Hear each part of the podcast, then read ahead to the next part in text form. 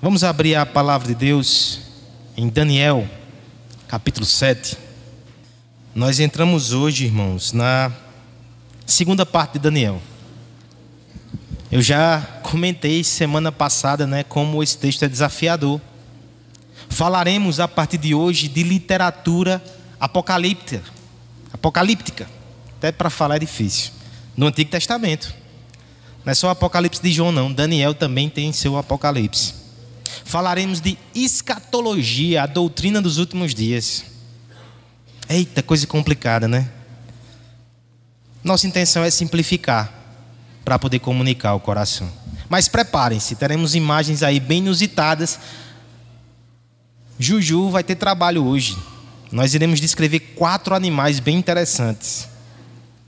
Que você possa desenhar esses animais para papai e mamãe dizer em casa o que cada um deles significa, certo? Essa é a tarefa de casa. E os irmãos desenhem na mente, certo?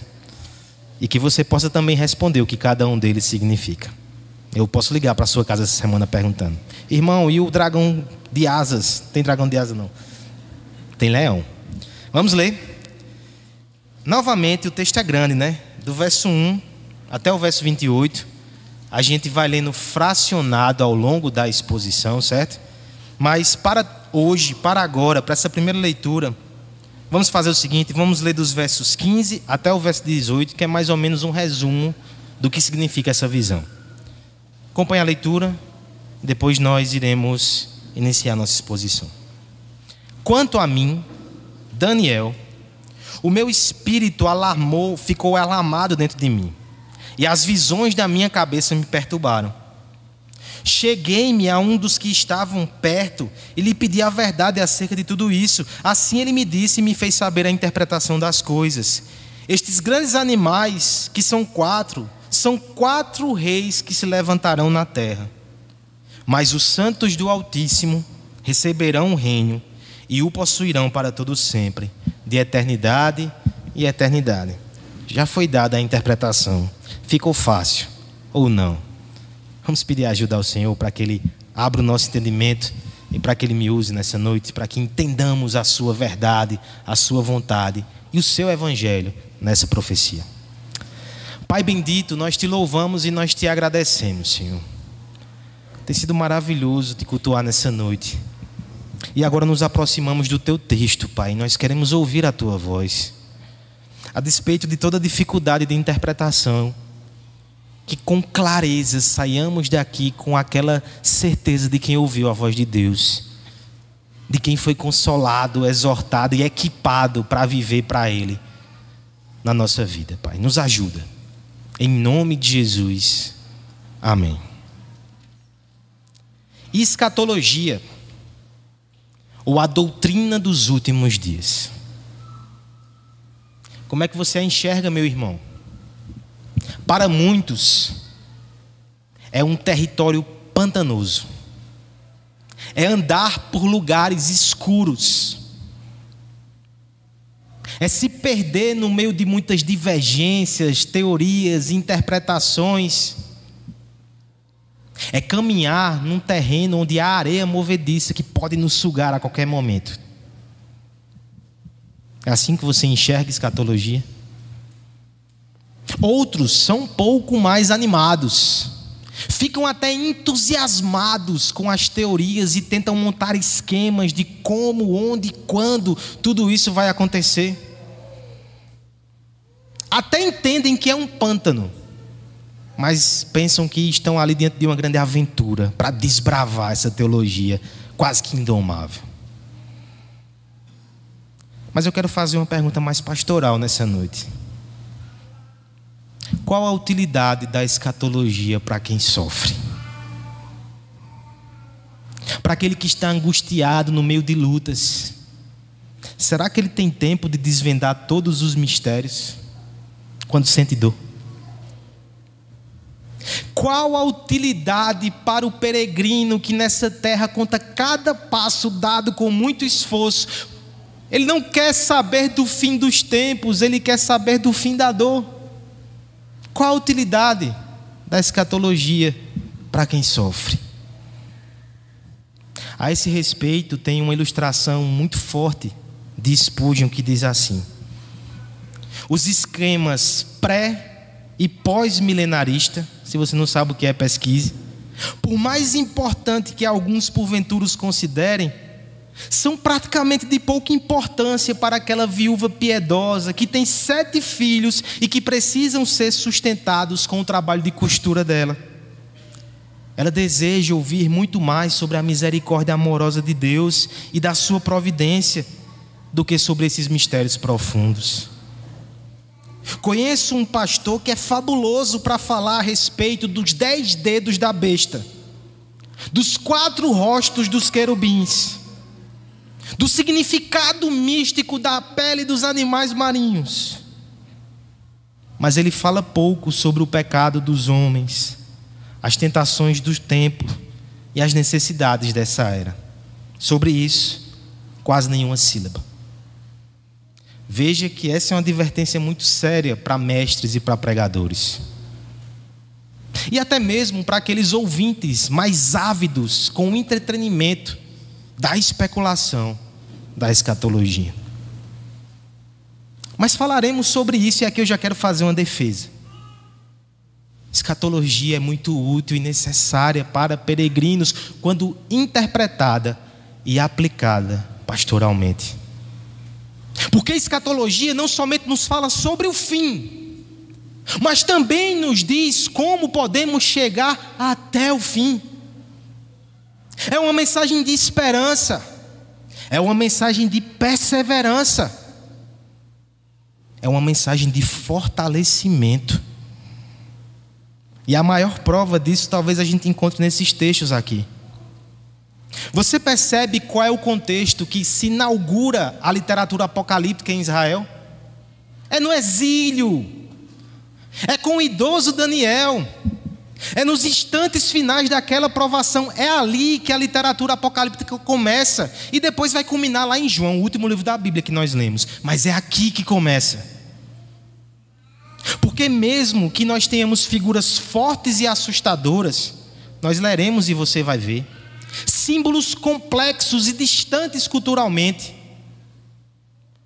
para o israelita, mesmo mais simples, ele ia decodificar essa mensagem, ia ser fortalecido no Senhor. Ele iria perceber que, a despeito das circunstâncias difíceis, que talvez piorassem, o Senhor estava no trono governando todas as coisas, e no fim triunfaria sobre todo o mal. A mensagem escatológica da Bíblia é uma mensagem de esperança, de perseverança, de fortalecimento. E nós ouviremos isso a partir de hoje. Essa visão inaugura esse tipo de literatura na nossa Bíblia. Essa visão dá um panorama de toda a história. Inclusive, os próximos capítulos de Daniel são somente recortes desse grande quadro. Então, preste atenção, irmão. Você precisa entender o que está sendo dito aqui para que possa entender as pregações posteriores. Já com sua cabeça ali, Mirella? Preste atenção, qualquer coisa reveja em casa. Nós iremos perceber, a partir desse texto, como a escatologia é importante para peregrinos, que todos nós somos. Ela é importante, em primeiro lugar, para nos ensinar a ser cético com esse mundo. Verso 1 até o verso 18. A escatologia é importante para peregrinos para nos ensinar também a ter esperança em Deus, versos 13 e verso 18. E por fim, escatologia é importante para peregrinos para nos preparar para o sofrimento. Verso 19 e verso 28. Já viu que termina sofrido, né? Então vamos lá, devagarzinho, contemplar essa visão. Verso 1 ao verso 18, nós veremos que escatologia é importante para nos ensinar a ser céticos com esse mundo. Vamos ler de forma alternada, são 18 versículos, leia os ímpares e os irmãos leiam os pares. Diz assim a palavra de Deus: No primeiro ano de Belsazar, rei da Babilônia, teve Daniel um sonho e visões ante seus olhos quando estava no seu leito. Escreveu logo o sonho e relatou a suma de todas as coisas.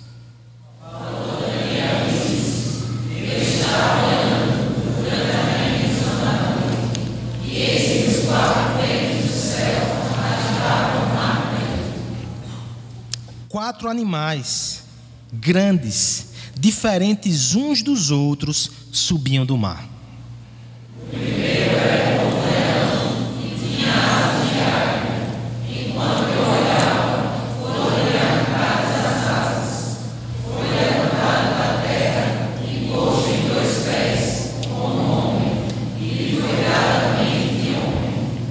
Continuei olhando, e eis aqui o segundo animal, semelhante a um urso, o qual se levantou sobre uns dos lados. Na boca,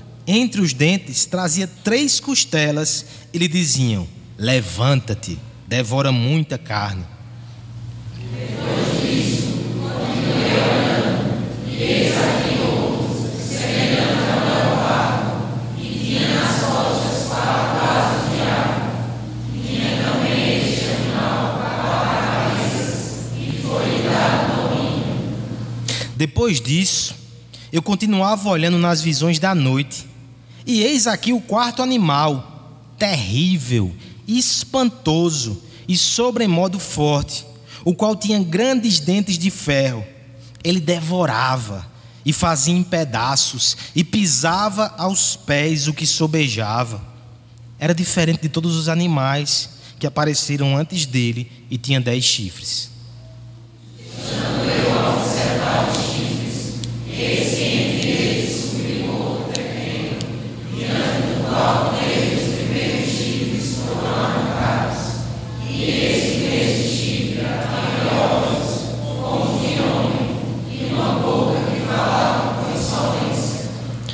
Continuei olhando, até que foram postos uns tronos, e o ancião de dia se assentou. Sua veste era branca como uma neve, e os cabelos da cabeça como uma pura lã. O seu trono eram chamas de fogo, e suas rodas eram fogo ardente.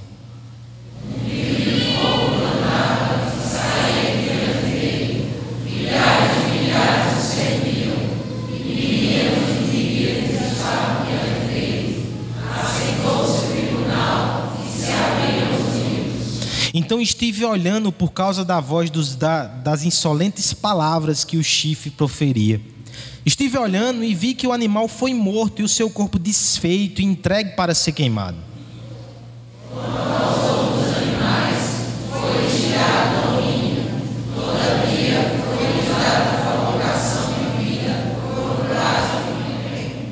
Estava eu olhando nas minhas visões da noite, e eis que vinha com as nuvens do céu um como filho do homem, e dirigiu-se ao ancião de dias, e o fizeram chegar até ele.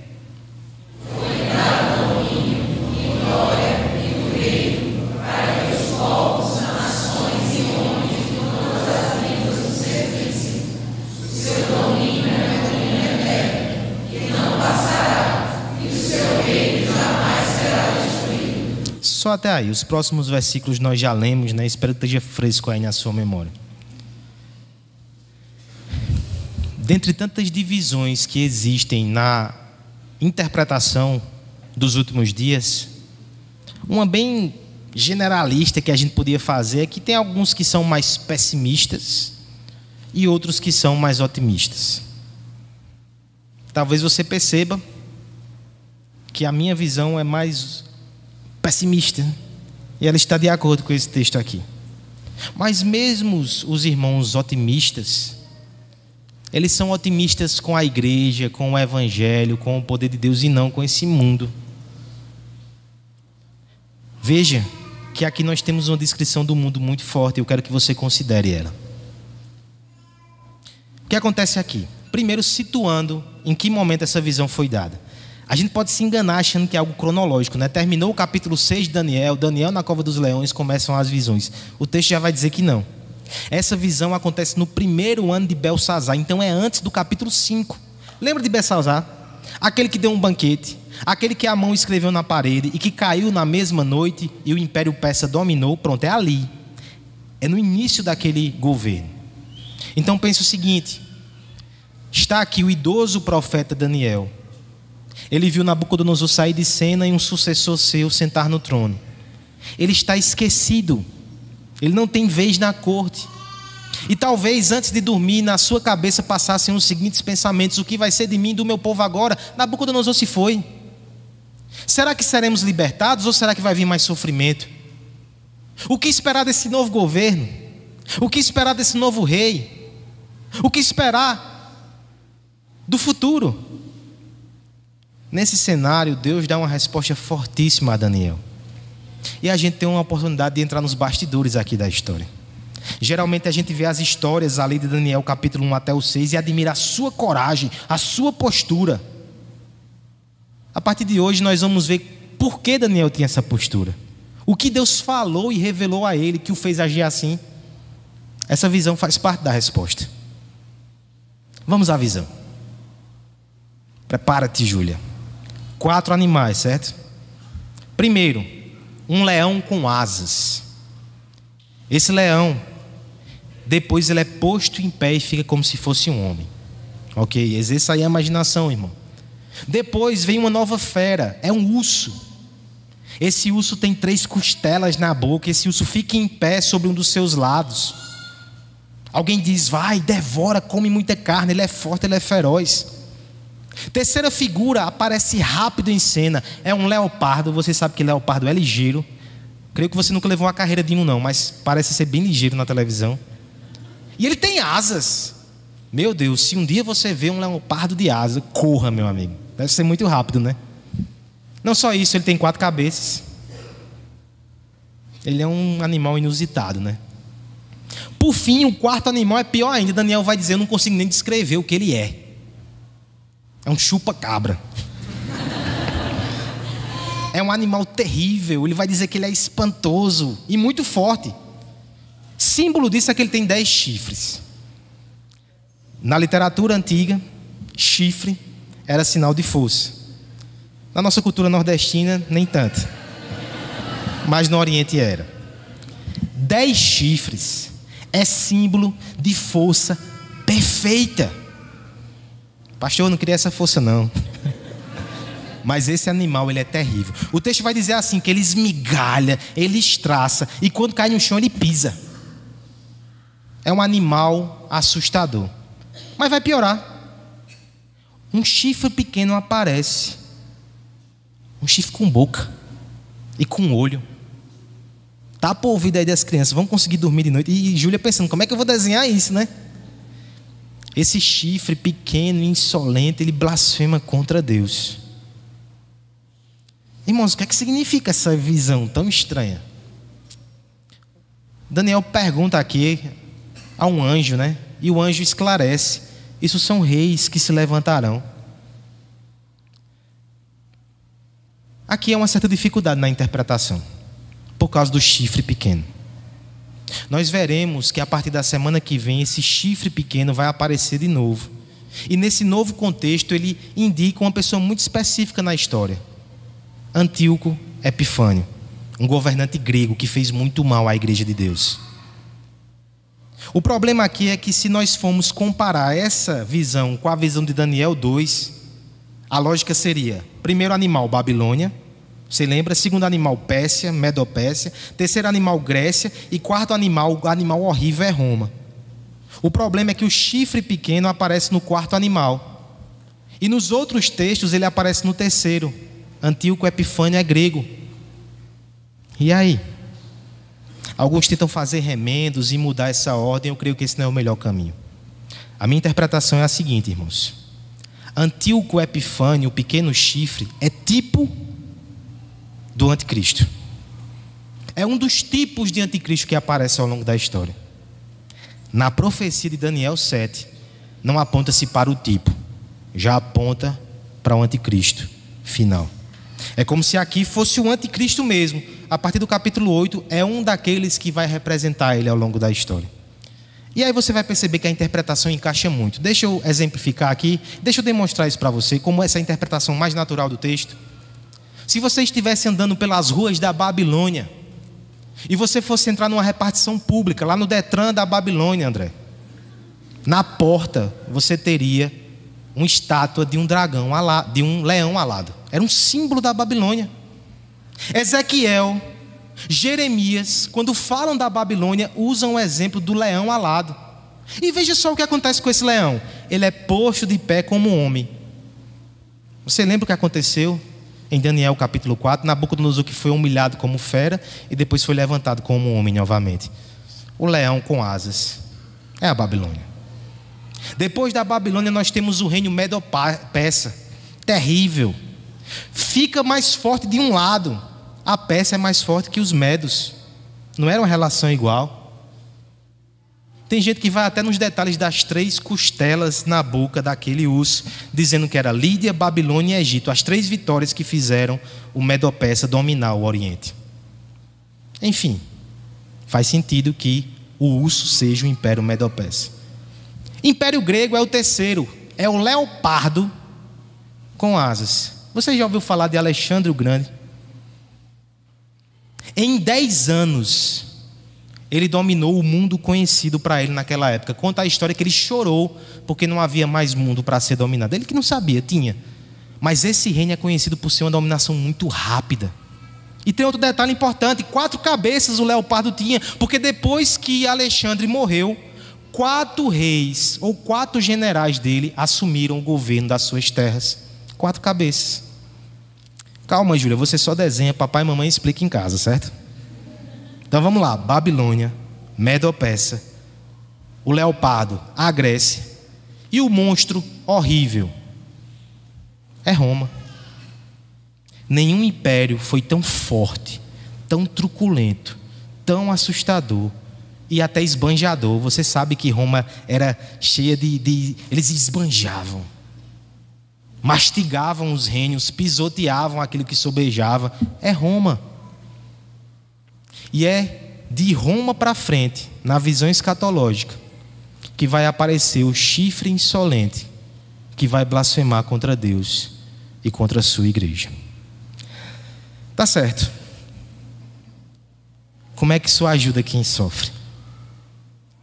Irmãos, nós precisamos entender algumas coisas aqui nessa visão. Primeiro, que todos esses animais eles surgem do mar, no meio de ventos fortes, isso aqui era símbolo de caos, de agitação. Depois vai aparecer um personagem que desce do céu, vem de Deus. Esses não, vem da terra, vem da rebelião dos homens. Todos os reinos, animais diferentes, mas todos filhotes de rebelião.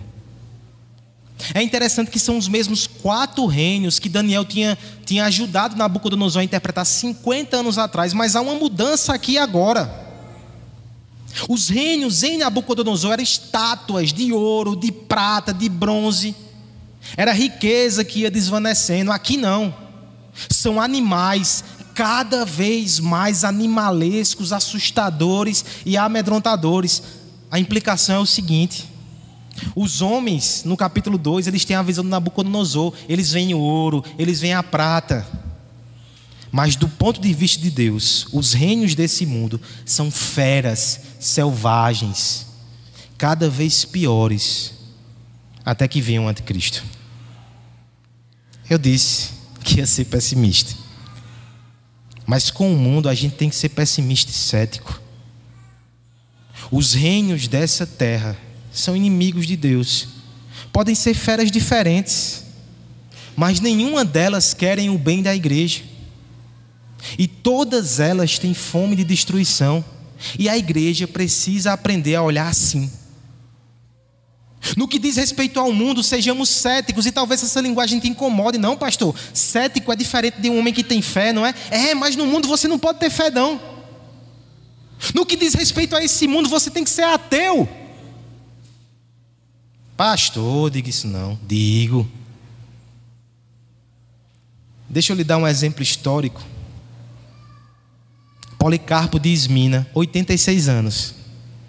Parecia um colega de Daniel na idade. Ele foi arrastado para o Coliseu Romano.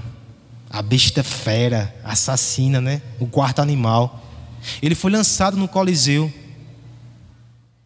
E uma das acusações contra aquele homem de Deus, que a multidão ensandecida gritava contra ele, é que ele era ateu. Você vai dizer, como assim ele era ateu? Ele não era crente no Senhor Jesus Cristo e estava ali próximo ao martírio por causa dessa fé? Porque para os deuses de Roma, ele era ateu. Para o império que queria ser venerado como Deus, Policarpo era ateu e Policarpo não se curvou. você para os impérios desse mundo, para os deuses desse mundo, para os ídolos desse mundo, você tem que ser ateu e cético. A sua fé não pertence a eles, a sua esperança não está neles. Em ano eleitoral, que palavra propícia. Vão tentar engabelar sua esperança vão tentar empacotar para você utopias. Vão tentar te dizer, vote nisso, senão vai ser uma perdição. Nós não temos aliados aqui nesse mundo. Quem já viu o peregrino ficar com o coração agitado porque o pêndulo de poder na Babilônia muda de um lado para o outro? Todo monarca é rival de Jesus Cristo. Com isso eu não quero dizer que você vai ser snob, que você vai ser indiferente, que você não vai tomar suas decisões e exercer a sua cidadania. Mas eu só quero que você entenda que o cristão ele se envolve nas ruas do exílio, mas o seu coração está lá na pátria celestial. Ele não vai entregar a nenhum projeto político. Todos aqui são feras. Blinde o seu coração. Não permita que mexam com ele, com a sua fé e com a sua convicção, não. O seu rei é outro. A sua esperança está em outro lugar. Vamos falar sobre esperança. E onde está a nossa esperança? Versos 9 até o verso 18. Vamos ler mais uma vez de forma alternada. Continuei olhando, até que foram postos uns tronos e um ancião de dia se assentou. Sua veste era branca como a neve, e os cabelos da cabeça como uma pura lã. O seu trono eram chamas de fogo, e as suas rodas eram fogo ardente.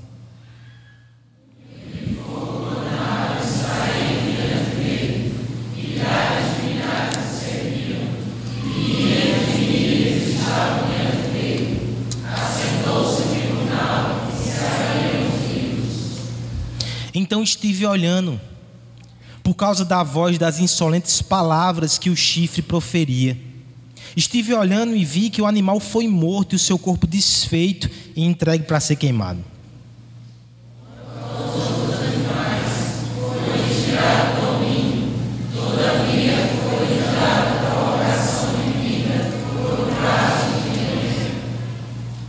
Eu estava olhando nas minhas visões da noite, eis que vinha com as nuvens do céu, um como filho do homem, dirigiu-se ao ancião de dias e o fizeram chegar até ele.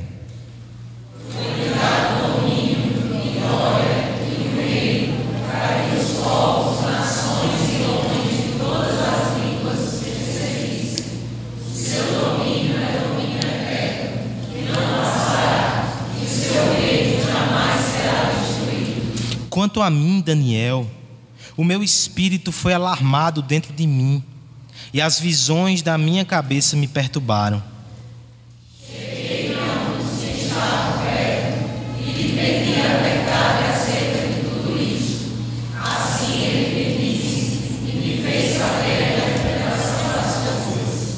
Esses grandes animais, que são quatro, são quatro os reis que se levantarão da terra.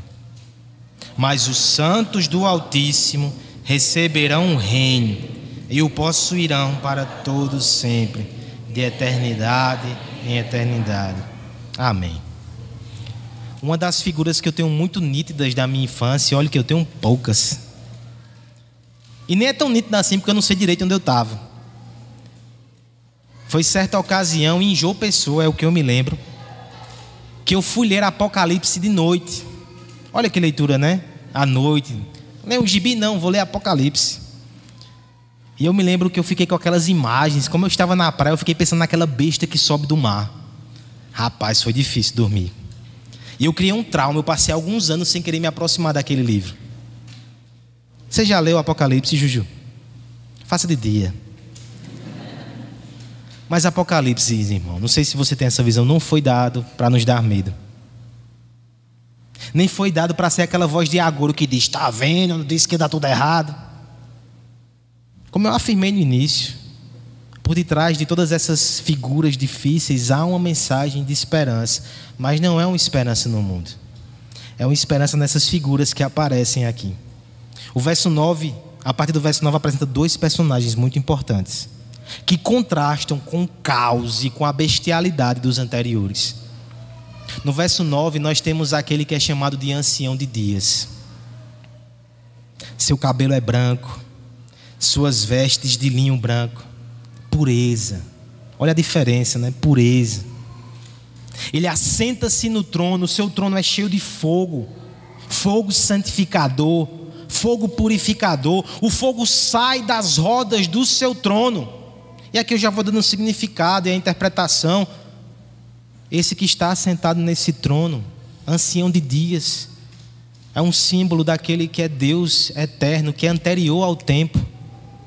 Ele é puro, ele é santo, ele está no trono. O seu trono tem rodas, então ele se move, ele julga toda a terra.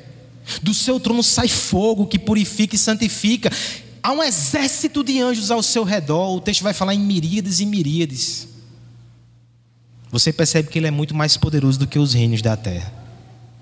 Ele abre o livro e ele começa o julgamento. De imediato, sabe o que acontece na terra?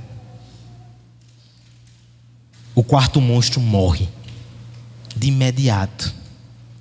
O texto ele causa até esse espanto. Não é preciso que seja feito nada de mais nenhum, morre. Porque o ancião de dias assim decidiu. Tem até um detalhe, né? Vai dizer que o quarto reino é destruído e os outros três recebem sobrevida. Veja que interessante. Roma hoje é simplesmente uma cidade, não é mais um reino, não é sequer um país.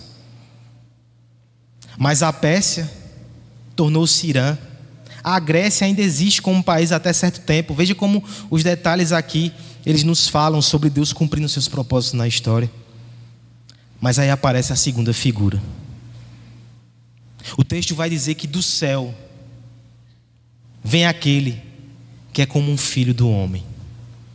Veja que figura interessante, irmãos. E tente se colocar no lugar de Daniel, anos, séculos antes do Senhor Jesus pisar nessa terra. Ele vê alguém que vem do céu e isso é um atributo divino. Os salmos estão cheios da referência de que Deus é aquele que cavalga sobre as nuvens. Ele é divino. Mas ele é como um filho do homem, ele parece um de nós. Veja que verdade preciosa Daniel recebeu ali.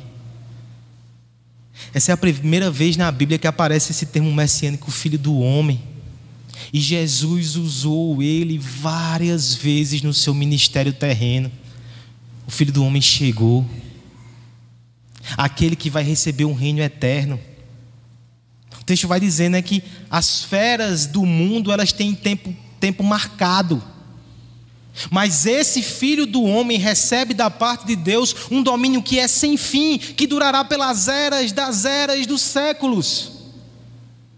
E sabe o que é dito ainda no final, irmãos? Que o seu povo reinará e governará com ele. Você consegue imaginar isso? Você consegue perceber como há esperança nessa mensagem? Está ali Daniel um exilado, um escravo, faz parte de um povo humilhado. Agora ele sabe que existe um rei que vai vir e junto com esse rei ele vai governar por toda a eternidade. Existe mensagem que um peregrino que sofre precisa mais do que essa? Não existe, irmãos.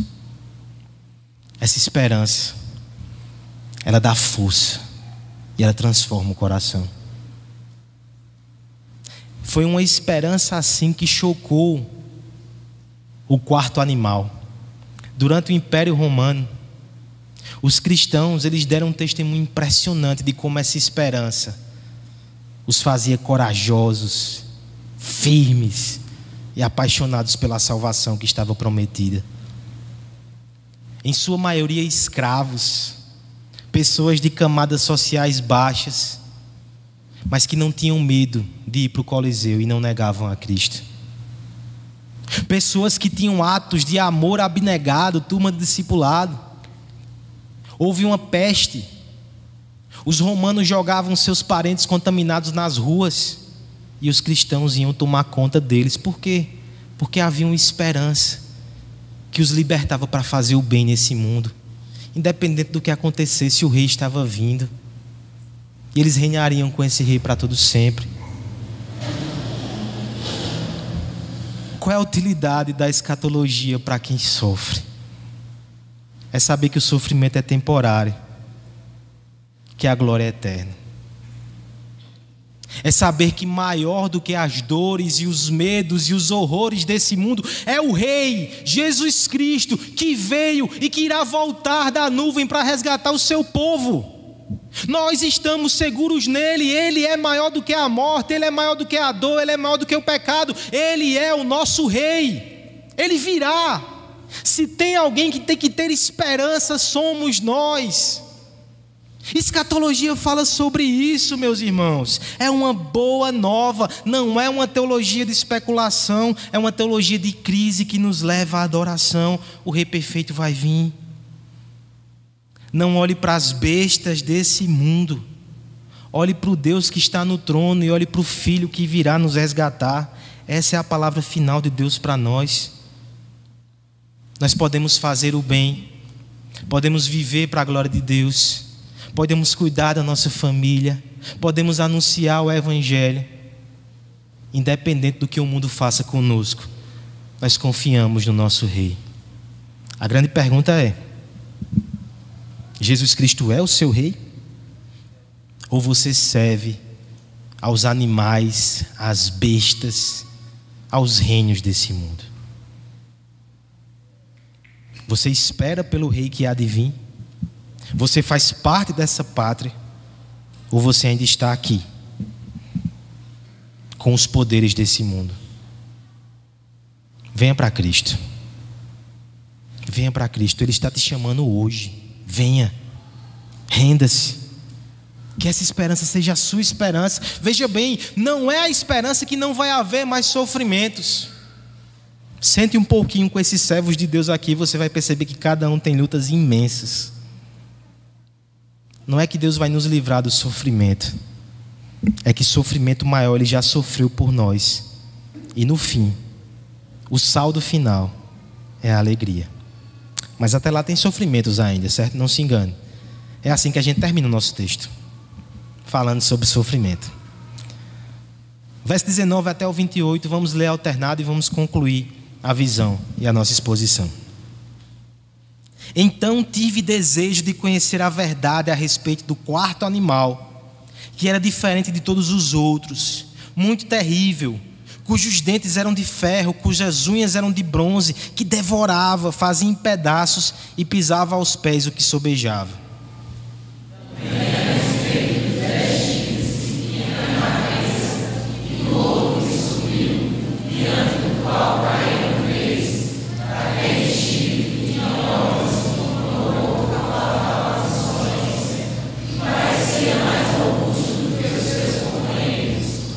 Olhava, e eis que o chifre fazia guerra contra os santos e prevalecia contra eles.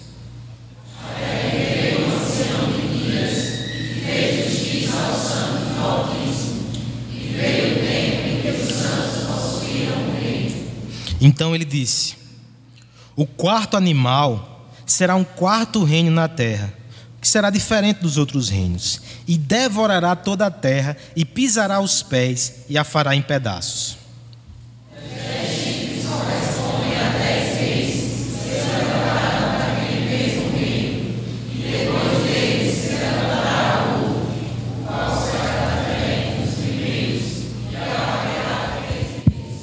Proferirá palavras contra o Altíssimo, magoará os santos do Altíssimo e cuidará em mudar os tempos e a lei, e os santos lhe serão entregues nas mãos por um tempo, dois tempos e metade de um tempo.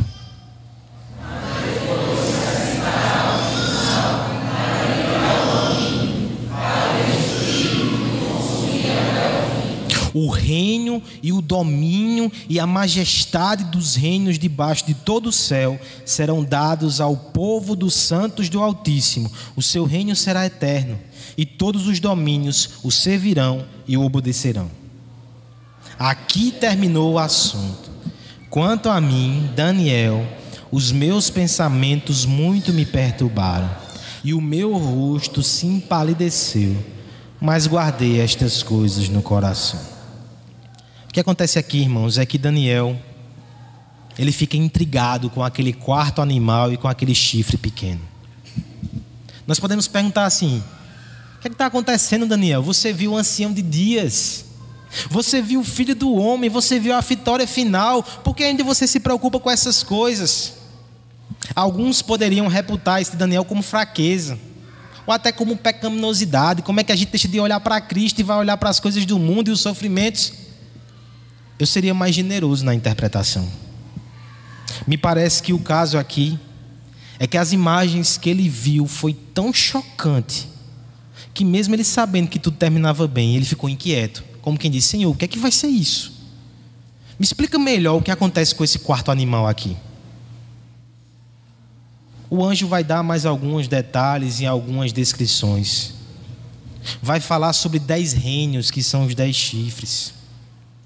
Muitos intérpretes vão dizer que isso, dez, significa algo perfeito. E que talvez não seja numérico, mas sejam as nações que vêm depois do Império Romano. Pode ser os estados nacionais que surgem, as nações da Europa, o mundo como é hoje. E no meio disso tudo aparece o chifre insolente. Esse chifre insolente, no verso 25, vai ser descrito o que ele faz. E é duro, irmãos. Primeiro, ele vai proferir palavras contra o Altíssimo, ele é blasfemo. Os outros reinos faziam mal e competiam com Deus, mas diretamente esse aqui blasfema. Depois ele vai magoar os santos de Deus. Você percebe como essa linguagem é assim parece que é um sofrimento, né? É mais do que simplesmente fazer o mal. É como se fosse espremer, judiar. Ele vai fazer isso com o povo de Deus. Mais uma vez compare, né? Existem nações que perseguem os cristãos por tabela. Aqui não é o caso, é diretamente uma perseguição ao povo. E por fim vai dizer que se for, ele vai tentar mudar os tempos e os dias, a lei. É porque aquele pequeno chifre ou o anticristo, ele vai querer ser Deus, então ele vai tentar mudar até aquilo que somente Deus governa e somente Deus cuida. Esse vai ser um tempo difícil. Acho que Daniel disse: Nossa, não era para ter perguntado. Mas perceba outra coisa, irmãos é no momento de maior sofrimento que algo impressionante acontece. Veja a marcação. O final do verso 25 vai dizer que isso vai durar um tempo, dois tempos e metade de um tempo. Aqui há interpretações diversas. Se você quiser se divertir, vá pesquisar essa semana. Eu prefiro entender de duas formas isso aqui. Primeiro, essa marcação ela vai aparecer várias vezes em Apocalipse. É um termo apocalíptico e profético. Enquanto sete seria um tempo perfeito, três e meio é um tempo quebrado. É um tempo limitado. E veja o efeito que causa aqui. Um tempo, dois tempos, ixi, de repente meio tempo e acaba. Sabe o que isso me faz lembrar? Mateus 24, que vai falar sobre um tempo abreviado e a vinda de Jesus Cristo de forma repentina. É a mesma lógica. Irmão, se você for comparar essa estrutura aqui com Mateus 24, faça esse exercício de casa. A estrutura escatológica é a mesma. Grande tribulação, não é o princípio das dores, não. Tem um princípio das dores, aí tem a grande tribulação. É um período curto, que Cristo vai dizer que Deus abreviou por causa dos eleitos, porque ninguém resistiria, mas é um período terrível. Culminando com isso, a volta de Cristo, o julgamento e no final o reino sendo consumado. É Daniel antecipando Mateus 24. Para ele, ele ficou perplexo e com o coração pesado. A gente que está depois da cruz deveria entender melhor o que está sendo dito aqui. Porque foi no momento de maior escuridão que nós conseguimos a nossa maior vitória a morte e a ressurreição de Cristo. A história é um reflexo da dinâmica do Evangelho. É no maior sofrimento que reluz a maior esperança. É assim na história, é assim na cruz, é assim no Evangelho, é assim na nossa vida também. São nos nossos maiores sofrimentos que temos os maiores livramentos, as maiores intervenções. Afinal de contas, o nosso mestre já nos alertou. Tem uma cruz para cada um de nós também. Assim sendo, irmãos, nós terminamos essa visão escatológica também nos preparando para o sofrimento. Faz parte da jornada cristã. É assim que a luz da salvação raia. É assim que o povo de Deus deve caminhar, sabendo que é por meio da cruz que há a ressurreição e a vitória. Isso diz respeito ao nosso Cristo, mas também diz respeito a cada um daqueles que foram feitos os seus discípulos. Lembra de, de Policarpo? Não sei se você conhece a história desse mártir, mas o nome já diz, é mártir. Ele foi acossado, ameaçado, humilhado no Coliseu Romano. Ele não negou a Cristo. Ele foi queimado vivo. Você vai dizer: o certo não seria Deus enviar anjos e livrar o seu servo? Nem sempre ele faz isso. Às vezes ele fecha a boca do leão. Às vezes ele nos tira da fornalha de fogo. Às vezes ele usa o nosso sofrimento e a nossa dor para fazer o reino avançar. Policarpo morreu. Mas já disseram que o sangue dos mártires era a sementeira da igreja. Quantos cristãos não foram impactados pelo seu testemunho e não tiveram mais medo da besta fera do Império Romano, pregaram a esperança de Cristo e por meio muitas vezes do seu sofrimento e da sua morte, o reino avançou e chegou até nós aqui. Se a dor for o nosso quinhão, irmãos, se o sofrimento for a parte que nos cabe, o abracemos para a glória de Deus. Isso diz respeito até à nossa fé. Para muitos, a fé é uma forma de sofrer de sofrer, de fugir da dor, na verdade. A fé mais bonita é aquela que abraça até a dor e o sofrimento, se for preciso, para que seu Salvador seja mais apreciado por ele e por outros. A escatologia nos ajuda com isso. Não é especulação, é adoração com tudo que temos e com tudo que somos peregrinos precisam de escatologia. Porque peregrinos precisam de esperança. Porque peregrinos precisam de Cristo. A escatologia não foi nos entregue para saciar curiosidade, mas sim para nos preparar para os dias difíceis, firmados na esperança da soberania daquele que está no trono e que por meio da cruz conquistou a nossa salvação em seu Filho. A escatologia nos prepara para seguir os passos de Jesus, tomar a nossa cruz, espalhar sua esperança, mesmo lacrimejando e sentindo as dores do pecado.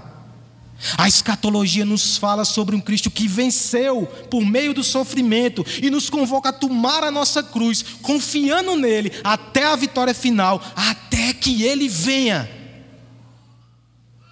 Fique de pé e vamos cantar e vamos clamar pedindo que o nosso Cristo venha e enxugue as nossas lágrimas e nos dê o reino para governar ao seu lado.